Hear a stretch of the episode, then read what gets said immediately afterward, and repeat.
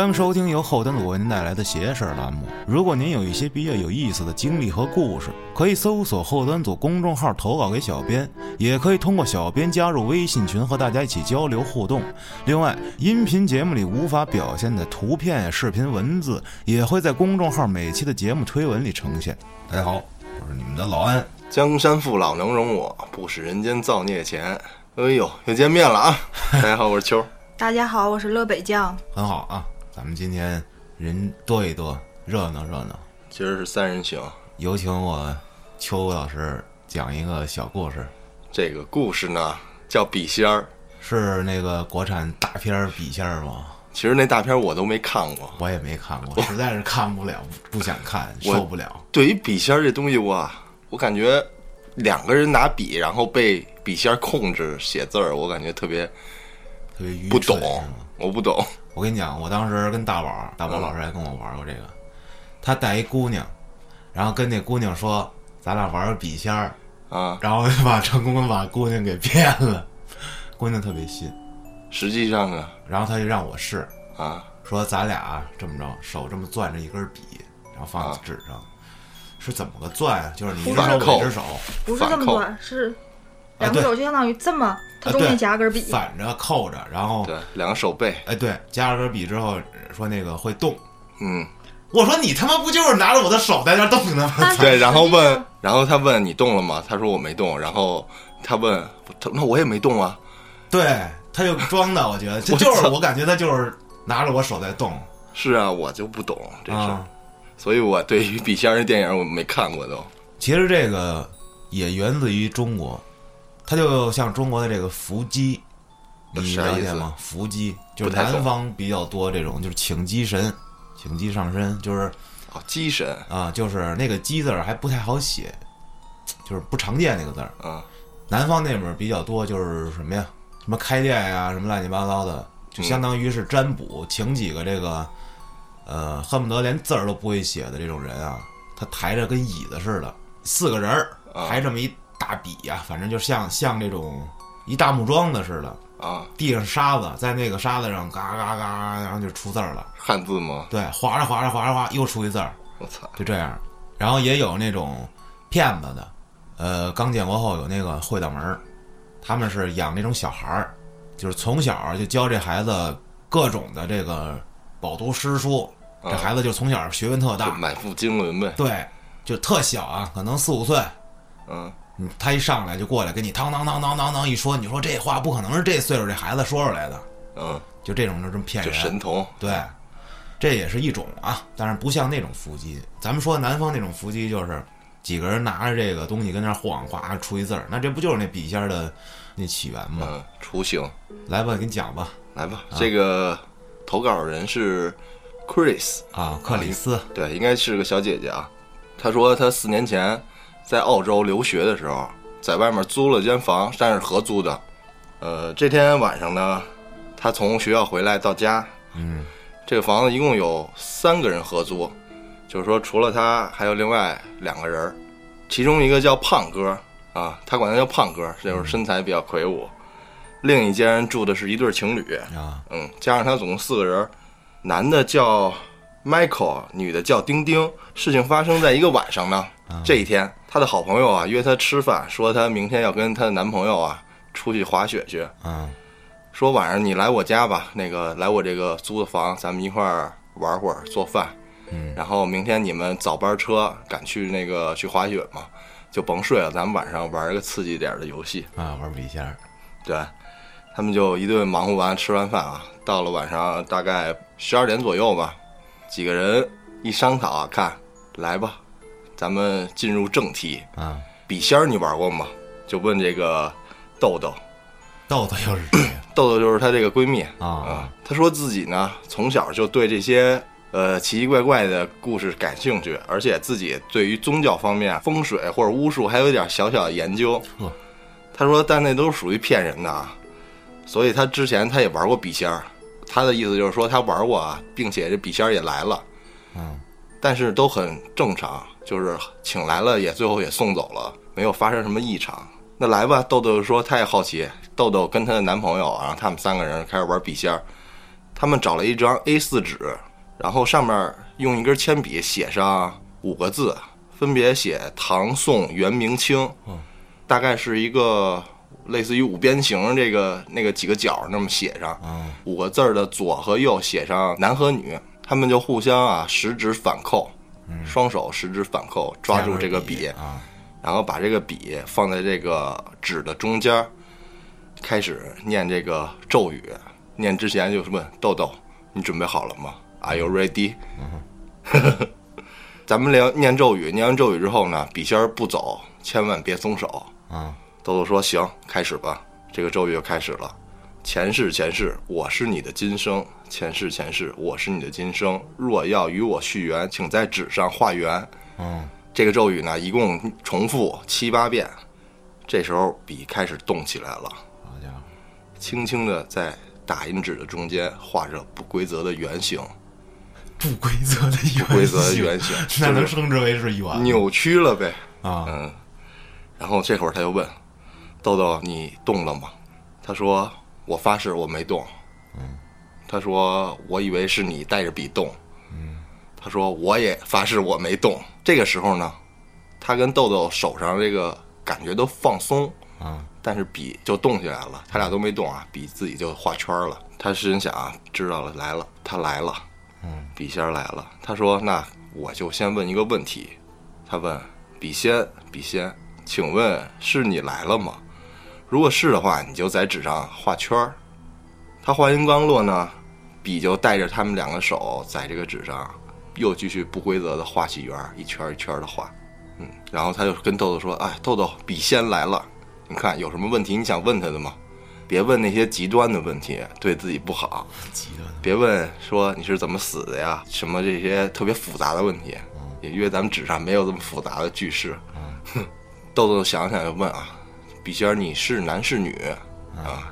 非常简单。这时候呢，这个笔仙带着他俩，在这个男的这块儿画了一圈儿，啊！没停，又跑女的那儿画了一个圈儿。我操，此时俩人一头雾水，嗯这是泰国来的吗？这是俩人儿是不男不女还是俩人呢？他就问，咱们主角就问啊，你懂国语吗？啊，这时候呢，笔仙儿带着他在纸的最上面画圈儿，意思是懂啊。嗯，他心想啊，我靠，还他妈是个中国鬼。 我觉得你妈你玩中国的游戏，虽然你在澳洲吧，肯定是中国鬼啊，对吧？他照的不一定是中国的鬼，有可能是当地的地茯苓，就是死在这个一块区域的哦鬼也说不定。我呃等于说这就是碰上一个老乡啊，啊，这时候呢，心想这问题别再深入了啊。平常按照他之前玩笔仙儿的经历，就是问个两三个问题就可以了，打住，好自为之了。啊，这时间也不短了啊，大概也到两点了。嗯这时候他就想结束了。他说他不想因为啊这个无脑像恐怖片儿的这个主角儿一样，这种作死作死。他说适可而止，好自为之，年轻人这样不好啊他说这样吧，那个豆豆，咱们该把笔仙儿送走了，明天你们休息休息，还得赶着赶车去滑雪呢。嗯。然后豆豆也同意。这时候他们就开始请走笔仙儿。他说：“笔仙儿，笔仙儿，谢谢你来跟我们聊天儿。现在可以请你回去吗？如果可以请你回去的话，请在纸的中间画圈儿。”这个时候呢，笔仙儿没有在纸的中间画圈儿，快速的来到这个“朝代”这个字儿上面，唐宋元明清，这几个字儿上疯狂的画圈儿。我操，不走，这时候，咱们主角又问一遍：“笔仙儿，笔仙儿，如果可以的话，能请你回去吗？” Can you go home？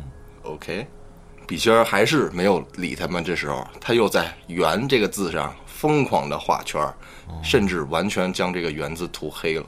我操，接着跑到了“青”上面画，接着又跑到“圆”上面，又跑到“青”上面，这两个字儿之间疯狂的画圈儿，把这两个字儿给涂黑了。元清这会儿呢，豆豆跟咱们 Chris 俩人就懵逼了，互相看着，然后我不知道这是一个什么景象啊。俩人他说大眼瞪小眼儿，但是手在纸上疯狂画圈儿， 不懂啊。他就心想，笔仙儿怎么不走了？之前都起玩的时候很轻易给送走了，这回怎么这么反常呢？豆豆也没说话，自顾自自己又说一遍：“笔仙儿，笔仙儿，能请你回去吗？我们该休息了。”此时笔停在了“青”字上啊，他他们以为笔仙儿走了，长舒一口气。这时呢，慢慢的这个笔又动起来了，带着他跟豆豆的手，一直往纸的一侧画，啊，慢慢的就划出了纸的范围哇，然后两个人的手悬空的在桌子上画，画圆圈啊。这时候 Chris 有点傻了，之间谁也没说话啊，就任由着这个笔带着他俩悬空着画圈儿。大概过了十几秒，这个笔又带他回了这个纸的中间儿，但是笔还是在画圈儿。这个时候，接着 Chris 又问了两遍，能不能请笔仙儿回去？慢慢的，笔停在了中间儿一动不动。他为了确保笔仙儿是否真的走了，他俩保持了这个姿势，待了一分钟，确定笔没有再动了，他俩才敢松手。嗯，因为之前不是有一个前提条件，就是笔仙儿不走，别松手吗？嗯这回笔不动了，OK，他可能确定笔仙儿走了，所以他俩就把心放下了，开始松手了。嗯跟豆豆说：“哎，没事儿，别担心，可能出现小插曲，咱们玩完了这张纸一定要烧了。”大概快四点钟左右，豆豆跟球球就走了，就准备赶车。球球又是谁球球是豆豆男朋友啊啊，准备赶车去滑雪了。这个时候，咱们的 Chris 睡了，那个迷迷糊糊的、半梦半醒之间，感觉呀，这个胖哥，就是合租的胖哥，站在他的床边啊，他就说：“哎，胖哥，干啥呢？嗯 怎么不睡觉啊？大半夜的都。”胖哥没搭理他，倒退着往外走。哦，挺诡异。随着他一步一步的倒退啊，此时这个 Chris 这心里就莫名的恐惧和紧张。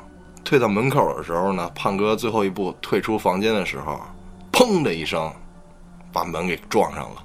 哦，瞬间呢，他就醒了，身上一麻的感觉，坐起来了，又懵又害怕，还出冷汗。操，这胖哥儿不是正常人啊！这时候呢，他突然有一个声音，用他听不懂的这个语言，语气极其的这个愤怒，嗯，在他耳边吼着，那声音像是一种嘶吼，就是对，有点和嗓那个，几乎变形了啊，嗯他的形容，他感觉耳朵里的汗毛也被吓得立起来好了，家伙，这敏太敏感了，咱们这个 Chris 嗯，啊，很正常啊，当声音一出现，这不正常。呃不正常不正常的时候，当声音一出现，瞬间整个人就是这跳起来了啊！把这个旁边的灯瞬间一开，三秒三秒钟回头环顾四周啊，整个房间一无这个什么空无一人空无一人。此时那个脑子里回过神儿来，开灯就是自问自问句啊，开灯。我睡之前根本没关灯啊。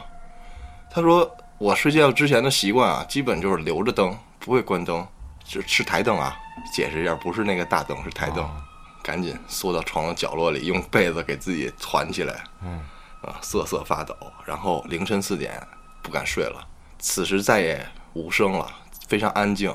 万籁无声之时呢，突然有一种感觉，像是有一个人在一个角落里盯着他。他就开始啊上这个天父祈祷，祷告词是：我们在上天得父，愿人都尊你的名为圣，愿你的国降临，愿你的旨意行在地上，如同天上。我们日用的饮食，求父今日赐给我们，不叫我们陷入试探，救我们脱离那凶恶，因为国度、权柄、荣耀全是你的，直到永远。阿门。这个你比较懂啊，乐大师。我奶奶是信那个基督教的，但是平时听她祈祷好像没有这么复杂，那都怎么说呀？怎么心里面怎么求就怎么说呗，这不就是是可能感谢主赐予我们食物啊什么的。哦不不不没有那么形式化，可能就是 啊希望什么事儿能成啊，就嗯这种我听说过一个狠的，就是那会儿上大学有一大哥给我讲，他是东北的，他说他们那在沈阳的时候有一个吉他社，他们那前几任那个社长都是弹吉他比较牛逼，然后有一共同点都是信主的，然后每次这个吉他技术啊又进步了，他们就会集体啊坐下来，哎感谢主啊，让我的吉他技术又变强了。感谢主，阿门！我操，我就傻了。哎 呀，这不是你自己努力练琴的这个结果吗？不是吧？都 啊，可狂了，这大就这么虔诚啊！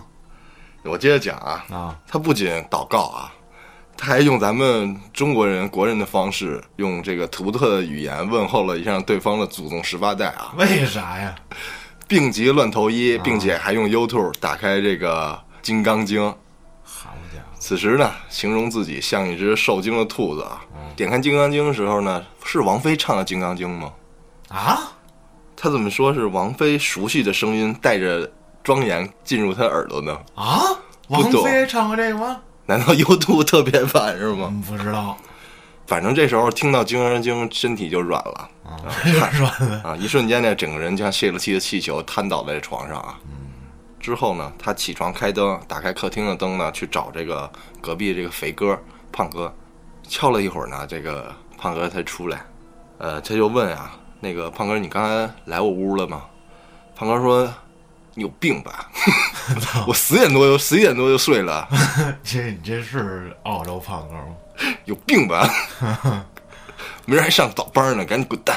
就那样。太不友他好，说啊，那打扰了。 嗯，回到自己的房间，心里想，哎，这会儿应该没事儿了吧？我这使了这么大的法力了都， 又祈祷又骂人 的，又听《金刚经》啊即使啊，刚才有什么脏东西，也应该被我驱逐了。他这么想的。这时候他就回到屋啊，躺在床上，四肢无力，非常疲惫啊。突然感觉啊，这个深陷一片黑暗中，估计应该是睡着了。他说想尝试啊，动一下这个胳膊，但也完全动不了。又压住了。同样的恐惧再次袭来。哎，咦，这时候心里又开始祷告、佛经和脏话，啊，用力挣扎。突然脚趾头动了一下，然后全身就能动了。这是被这个什么压住了，是吧？又大口喘着粗气，不知道刚才又发生了什么。他又试着入睡两次，每次啊，刚刚要睡着的时候啊，又被鬼压床。就是这一晚啊，辗转反侧，就是非常痛苦睡。眠瘫痪，肯定很痛苦，无可奈何啊，就只能继续听着咱们王菲的这个《金刚经》啊。 这一宿啊，基本上就伴随着《金刚经》慢慢的平静的睡着了。 第二天呢，他就打电话问豆豆，那个前一天那纸，你你们走的时候帮我带出去烧了没烧？玩笔仙儿那纸，啊，豆豆说呀，他烧了。这个克里斯把他的经历啊跟豆豆说了一遍。就这个事儿过了之后，没过多久，他也决定搬离这个房子了。可能觉得这个房子住的不太舒服，反正之后每天呀，他就会提咒，咒要提咒咒印的咒啊，都会吃准提咒。啥意思呢？我也不太懂啊。他说他这咒分这个净法界咒、护身咒、准提咒，然后还有一个叫文殊菩萨一字咒。不是他不是信基督啊什么的，怎么还搞他不是还对这些有些研究吗？不懂我的啊！天，经历过这次的这个撞好兄弟事件，让他觉得还是佛教可信。哎，这个克里斯，哎，这可能就是在国外留学啊，接受的理念比较多。人说在这屋子里啊，这屋子里有这个灵魂啊，你才能招出来，而不是说每个屋里都有的。我之前看过一个小电影儿，那不是电影，那是一个港剧，嗯，就是一集一集的，每一集都是一单集故事。好看吗？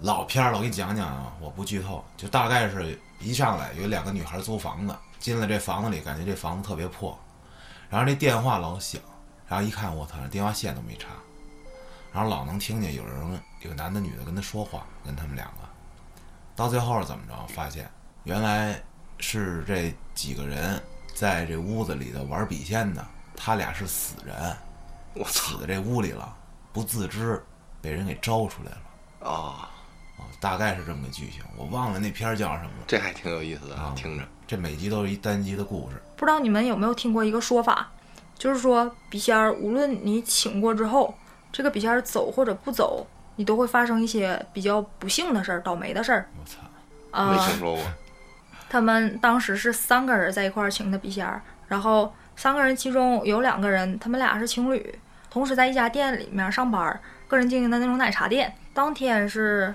刚发的工资，然后丢了，这个是他们俩经历的比较不幸的事儿。现金啊，嗯，现金丢了。呃，我这个朋友，他是当天是在店里面看店儿的时候，因为是夏天嘛，那个风扇，小型的那种电风扇，吊扇属于，它那个吊扇的叶儿，直接就是自己呃，因为故障的原因可能是脱落下来， 把脑袋削了。没有没有没有没有那么严重，就是那是死神来了就，呃，它那个吊扇的那个叶儿，就是不知道是因为什么什么原因，就是突然之间就掉下来了，嗯但是还好没有伤的太严重，就还顶是多伤了，顶多可能刮了两下脑袋没掉下来啊，没有没有没有那么严重。然后再有一个就是前一阵子某个直播平台比较有名儿的一个人啊，叫某师，不知道，某师在直播的时候曾经直播过这样一个请笔尖儿的这么一个流程，嗯然后当时吧是有一个女孩子就是晕倒了，呃，做完结尾请走这个笔仙儿之后，他们送这个女孩到医院，但是视频没有关，还直播呢，还直播呢。我操，有一黑影儿歘出来了，嗯、那倒没有，就是请笔仙儿，他们是用一个类似于，就是也是一张纸，但是人家是经过专业的设计的那种，找一个类似于可以那种圈出字儿的那种东西，嗯，然后在纸上那么挪动。就是这一块儿哦能圈出这仨字儿来，不同的排列组合，嗯对对是吧，对，当时他们用的这个道具，在他们走之后，视频没有关的这一段时间内，他自己这个发生了位置的移动，这个是比较灵异的事儿。这都可以解释。有人故意的动一下，制造一些效果，这没有什么我之前看那个美恐啊是女巫那季吧，我记得啊它有一集就是跟这个乐北刚刚说的这个笔仙儿这类似的一种，它那个是一个木板，木板上好多英文字母，然后三个女孩儿，三个女巫，然后也是念咒语，然后召唤一个，反正他们国外的这个可能是邪神吧，好家伙，然后也是问问题，这个工具也是类似于一个尺子似的，但是中间有一个窟窿，那就能排那个字儿是吧？对，然后问完问题，字儿三个人手里拿着嘛，互相那拿着肯，定是英文字母，对，英文字母是一个木板上面刻的英文字母，嗯然后这个尺的东西就开始移动到每一个字母之后，这个字母之后再组成你问问题的这个答案。啊。嗯，不知道这个是不是也是笔仙儿的一种啊？我给你讲一个前日子我租房子的事儿啊，这房我给你讲讲什么样啊？我根本没到过那房啊，嗯就是我直接拿着钥匙就去了，往里走。我说怎么还没到幺幺零八？我走走走走走，一直走到最里面大把边儿，它嗯那楼道是两溜儿的啊，嗯，公寓那样的顶头的。一进门，嗯，房子还不错。可是呢，晚上我一个人在那儿的时候，就会出现一些什么情况啊？这屋啊，奇怪的是有两个嘖阳台，啊一个是在厨房，一个在卧室，你懂我意思吗？啊，这个阳台是带门儿的，就一小小房子，一小屋子，一平啊一平米这样的。你一打开可以储储物啊什么的，一个在厨房，一个在卧室。厨房那还好说，因为我基本上也不去厨房了。卧室那就操蛋了。这卧室的这个小阳台啊，是有一个门，那么这个门外面打开了就是这个小屋一平见方儿，嗯然后这个小屋还有玻璃，这就会导致什么呀？夜里的时候，外面会有光透过那个门进来，那而且那个门是玻璃的，它是透的啊，还不像那种木门。而且最操蛋、最要命的是，我这个床头正对着那个门，也就是我这个床在这个屋里正方位啊。啊，我的脑袋在那儿睡觉平躺的话，我脸右边就是那个门，能看见外面。你家住几层啊？十一层啊。十一层这个门不是有外面的光有影儿吗？车什么的。啊这时候你回头一看，我操，出一个黑影儿怎么办？就是一个人影儿，要是站在那个玻璃那儿，我操，就真炸了。嗯这还不算什么，还有一狂的，整个这个客厅啊，我得把电脑我那工作台放在客厅，我这个桌子顶着墙，然后我的右手边儿是玻璃，就是窗户，嗯它那窗户类似于半落地，也就是我坐在这儿，我如果不拉帘儿，外面就是就看到外面了。啊我就把这帘儿拉上了。然后我晚上筛投稿啊，我一个人在家，我操我就老感觉有人可能在那玻璃那儿看着我，你知就道吗窗帘后面。对，我操！而且还一点啊，右手不是窗户吗？然后我左手就是大门，我这个大门啊有一个猫眼儿，啊， 我老感觉他妈的有人透过那猫眼儿往里看，我操！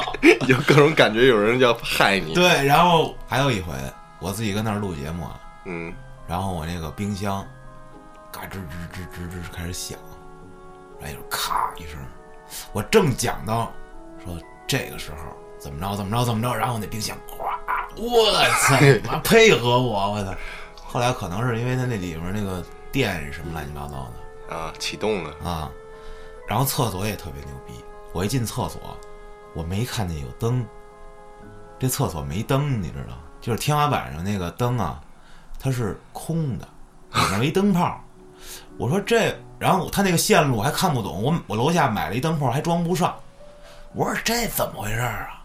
后来我发现了，哦，原来在门后面有一个插销，嗯，插销上插着一个节能灯，在门后头，我去反人类了，啊！操，然后还有一更操蛋，我这个马桶啊，嗯，二十四小时的就感觉在有冲水声，啊就漏你水呗你，冲完水之后，它不有是是上水是什么的啊？它那二十四小时就这么就响。上水啊，啊，它可能漏水吧，可能但是我那屋里没水啊，啊，二十四小时你马桶就那么响着，我操！哎呦，反正我那小屋，嗯，挺诡异 的。啊、你这你操，你找中介让他减点房租吧，我操，然后我那两个小阳台啊，我都不敢进。嗯你弄个窗帘吧，对，我想挂一窗帘，但是你挂上窗帘就老感觉窗帘后面有人，对你，哎呀，非常难。操，我讲一个咱们听众的投稿啊，这听众叫陈先生，这故事挺狠的。他说这事儿发生在他爹的朋友身上，呃，在他中学的时候，他爸带他去这叔叔家啊玩的时候聊天儿，说这叔叔小时候啊在这农村里生活，嗯呃，比较淘啊。有一次呢，从外面玩完回家，睡醒一觉之后，发现啊，手上长了一大疮，啊，一碰就疼。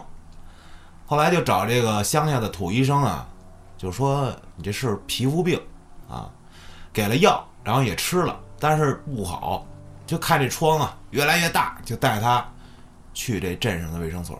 那医生啊也说这就是什么什么皮肤病啊，给了一种药膏，可是也抹不好。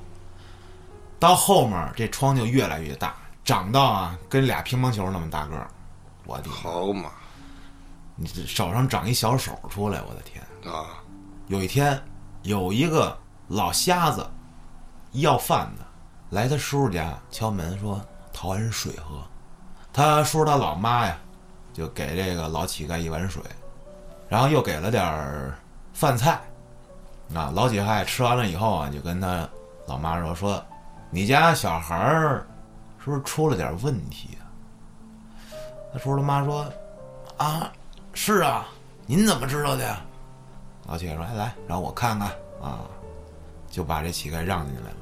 这老瞎子一过来，闻了闻先，啊，就跟他叔叔他妈说了两句话，然后他叔叔他妈说去拿了一只鸡过来啊，又拿了一碗给那老乞丐。那老乞丐把这鸡血给放出来了，放在这碗里，叫叔叔他妈啊端着碗放在他叔那手那个窗的下边儿。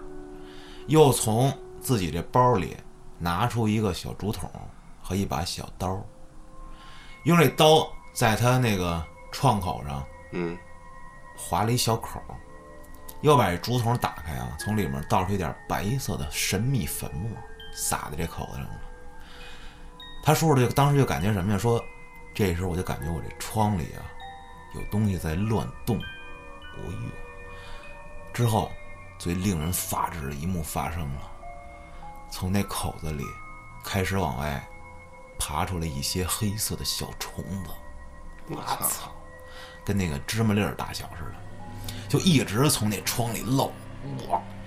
然后那些小虫啊，一掉到这个鸡血的这碗里啊，就不动了，就死了，一直到这窗里流出来的都是血，没有那些黑色小虫了。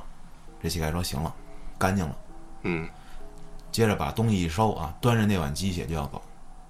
这时候叔叔的老妈就想说：“哎呦，感谢您啊！”他说拿点钱啊给这老头儿，然后顺便想问问这到底怎么回事儿啊？好家伙，寄生虫！这老乞丐说呀：“这孩子呀，太皮了，跟外面瞎玩儿，应该是不知道啊，摸啥呀？哎，可能有一些这个叫野蛊虫啊，从这里小伤口里就钻进去了。仨字儿啊，野蛊虫，野生的蛊虫，嗯下蛊的蛊。说完之后，这老乞丐也没要钱啊，说你把那只鸡给我就行了啊，拿着鸡走了。后来这伤口没过一会儿好了，这神虫医子乞丐啊，这虫子是一种蛊呗，嗯，应该是某种这种。这是误触了什么人家的陷阱是吗？你说他可能是一开始这，比如说划一小口儿，然后那小是虫钻进去了，然后在里面繁殖。我操！肯定是，哎呀，太恶心了，我就怕这种东西。我操！真他妈离谱。再来个短点儿的啊，这朋友啊投稿是匿名啊，嗯，说在这一五年，他在昌平这边啊小区租了一房子，跟他媳妇儿一块儿住，一室一厅，刚搬进去啊，觉得有点压抑啊，因为那个房间啊常年不着光，啊，阴面儿，而且这洗手间这外侧这个墙皮啊，泛潮泛的都腐烂了，墙皮、你应该见过那种就一碰就就掉皱了那种的。啊，但之前啊，就是他们一直住的是那种小开间儿，这一下住进那种带客厅的房子，这有屋了什么的，还是比较新奇的，也挺高兴。没想许多啊，就开始布置房间啊，开开心心的入住了。第一天晚上，大概凌晨两三点左右，女朋友把他给叫醒了，睡着睡觉，说刚才啊，我可能被掩住了啊，鬼压床了。但是这也没什么。可是我好不容易把眼睛睁开一条缝儿的时候，我看见一个老太太和一个像小孩儿似的年轻人啊，来看房子。而且这老太太说话了，她说：“这房子不错呀，行了，我就住这儿了。”哟，我操，抢屋子来了。跟他说完啊，他就安慰他媳妇儿啊，没事儿，没事儿，做梦了，白天搬家太累了，接着睡吧，别多想。第一天晚上也就这么过去了。然而，就在第二天，他们开始整理这个他们睡的这张床啊，嗯，想把一些不常用的东西搁这床底头。结果一打开床下这柜子，俩人就很懵逼，这床底下全是一些别人的衣服，一看就是那种老太太穿的，啊，还有一些这种生活用品，绝对不是他们的，就给房东打电话，说这是不是房东的东西？可是房东说了，啊，不是我东西，我不知道啊。然后他们就把这床底的东西都扔了。当时他跟女朋友就这么住了两年半了。有一天，那女朋友出差了，留他一个人在家里。当时说他记得很清楚啊，两点四十六分凌晨，他正在睡觉，就感觉啊，突然有人叭拍了他腿一把，一下醒过来了，然后他清楚的看到脚下啊坐着一个女的，而且只能看见轮廓，说这个感觉轮廓上啊发着淡淡的浅蓝色的光，哟，背对着他，披肩发。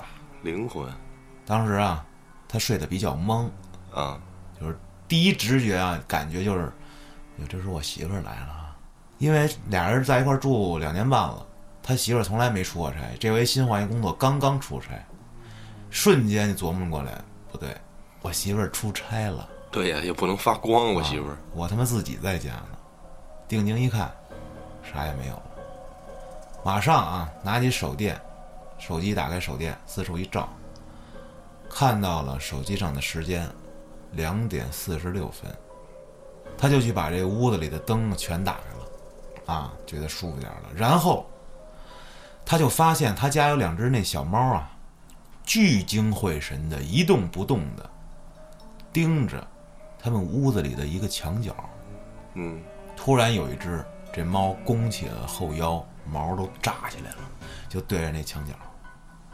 后来听这个楼下的邻居说，这房子之前啊住着一老太太，说这老太太去世之后啊，她儿子把这房子卖给了现在的房东。哦，说这不知道有没有关系啊？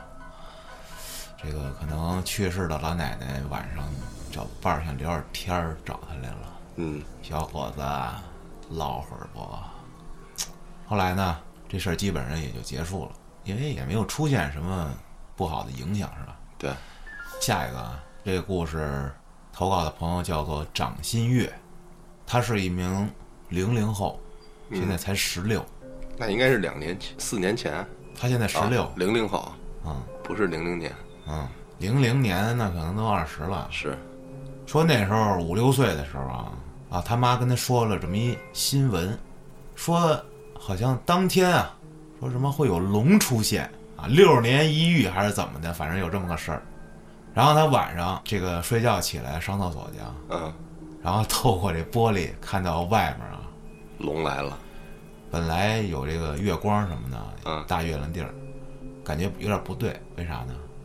说外面的光啊，微微的有点发金，啊，金黄色，然后往外一看啊，发现有一条金龙啊，顶飞替了龙这在个天月亮的位置，好家伙，在这个龙的四周啊，这四个方向啊，都有一条青色的龙啊围着它，我操，个头都比它小啊，五龙巨首盘在这天上了，我操！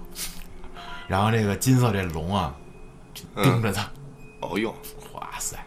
神龙他说那他也听不着声儿啊，但是他就有一种感觉什么呀？他脑子里听到了一种声音，你可以许三个愿望，哦不，类似说这金龙跟他说，你十年之内会有事情要发生啊，我会帮你一次，但是以后的路你要自己走。哇，哦呦，五六岁的孩子啊，啊，这也挺狠。然后当时就很懵，他说他自己小的时候有点小结巴，然后加上这比较害怕，就是说不出来话了，想叫妈啊，妈妈妈妈妈妈， 然后也没叫出来，嗯，就闷头睡觉去了。对，心还挺大。当时不是说上厕所吗？嗯，也没尿，没忘了，尿，哎，结果尿炕了。好家伙，他妈就抻着他，嗯，你这怎么尿炕啊？多大了？小孩尿炕。他说我妈我我看看看见龙龙龙龙了这五 只，啊，五只在哪儿？在天安天上。他妈说他妈的小崽子，你丫、尿炕就尿炕，还他妈给我编故事找借口，臭骂一顿。结果这件事儿就过去了。嗯几年之后，他上初一了，说这个平房啊就给拆了。嗯，就住楼房了。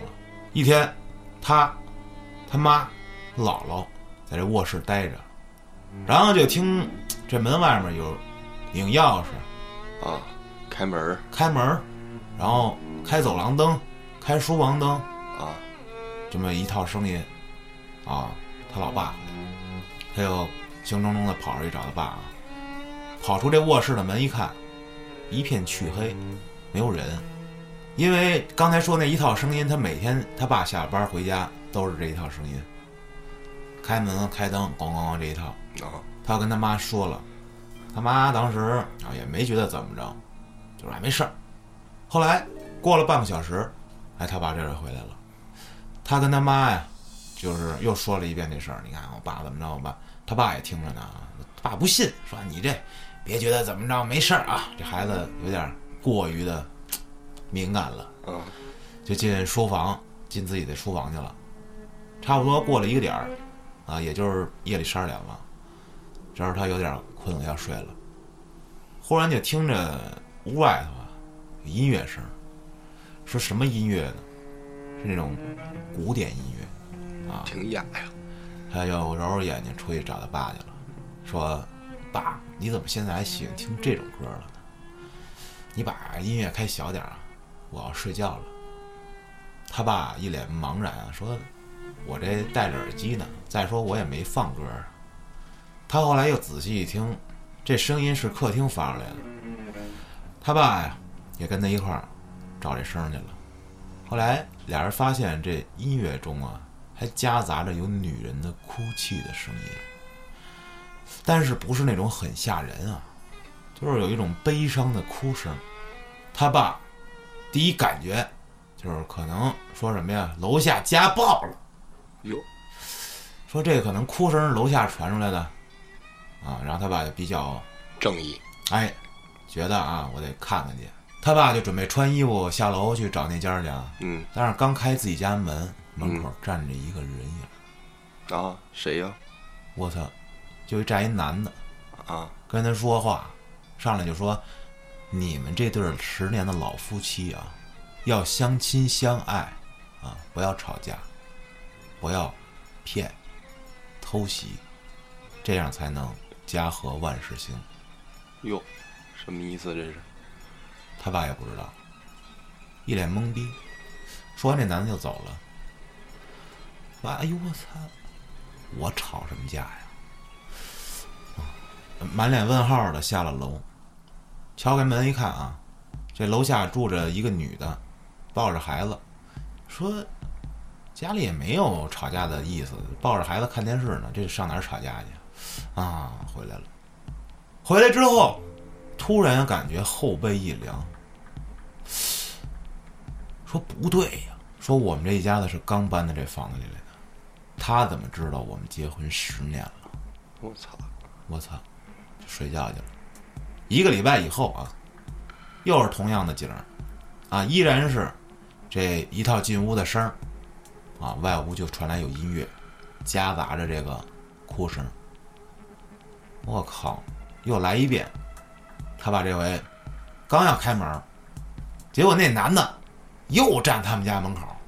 他爸跟他说：“你他妈到底是谁呀、你他妈你你没事儿别家暴。”啊，啪就把门关上了。先下手为强。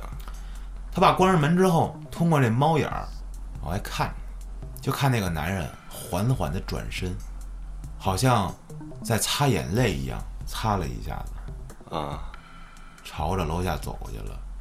可是刚走了两步，回头朝着他们家那门瞪了一眼。我操！ 结果他爸转早第二天啊，下楼就看到了楼下的邻居那个家门啊，上面不知道怎么的，一夜之间贴满了小广告。我操！那小广告贴的把整个门都封死了，啊，就跟就封门缝条儿那都封给条封那了意思是吧？我操！这时候早上起六点啊，有这老太太起得早啊，去这个早市买东西，就已经有人了。他爸透过这楼道窗户往下一看，小区里不是有这种双杠啊、跷跷板呀、啊，走路机就那健身器材，嗯，这单杠上呢掉一人儿我操！上吊了。我操！后来一然打呢，听，就是他楼下的那家儿以前的住户，一女的，说这女的之前啊夫妻感情比较好，但是不知道怎么着，突然一下就天天吵架，天天吵架，天天吵架。在他们刚搬进来的时候，这家儿刚搬走，当天他做了一个梦，这回梦见一个金发男子，啊，周围有四个仆人打扮的青衣男子。这个金发男看着他，盯着他半天，跟他说：“说你啊，你的总决之年啊，我救了你一次，但是呢，却一命抵一命。待你弱冠之年啊，则需自己扛下一切。如果能扛过，这时候你则一生平安。”那自缢的女子啊，乃是被人夺舍许久，用她的命救你一次，啊，也不算是个坏事儿。啊这是梦啊！啊，他在梦中突然惊醒，突然感觉恍然大悟。原来是这样的剧情啊！过了一段时间啊，他们家搬走了，不是整体搬走了，是他搬走了。那个房子暂时就他爸自己住着。后来吧，落一习惯，一进屋，在他们家门口开始插根香，一进屋就插一根，一进屋就插一根。啊后来他也没再回去住过。说当时这个小区里花园吊死那啊位女的，这事儿好像还上到新闻什么啊的，就发生在他家。但是他这梦跟这小时候看的这什么金龙什么，这这这就这不是呼应上了吗？啊不好说了。但是一人个家金发男子，但是说为啥什么抵命什么乱七八糟什么的不知道了，可能是哎就当梦吧。就一宿之间怎么天马行空啊？如果是真是一宿之间贴成那样，真是变态来了！操而且那等于是贴上之后就没有人再出来了。啊！对吧？不然那广告就给撕开了对对对，啊。好，那今天咱们也就聊这些吧，各位，咱们下期再见。拜拜。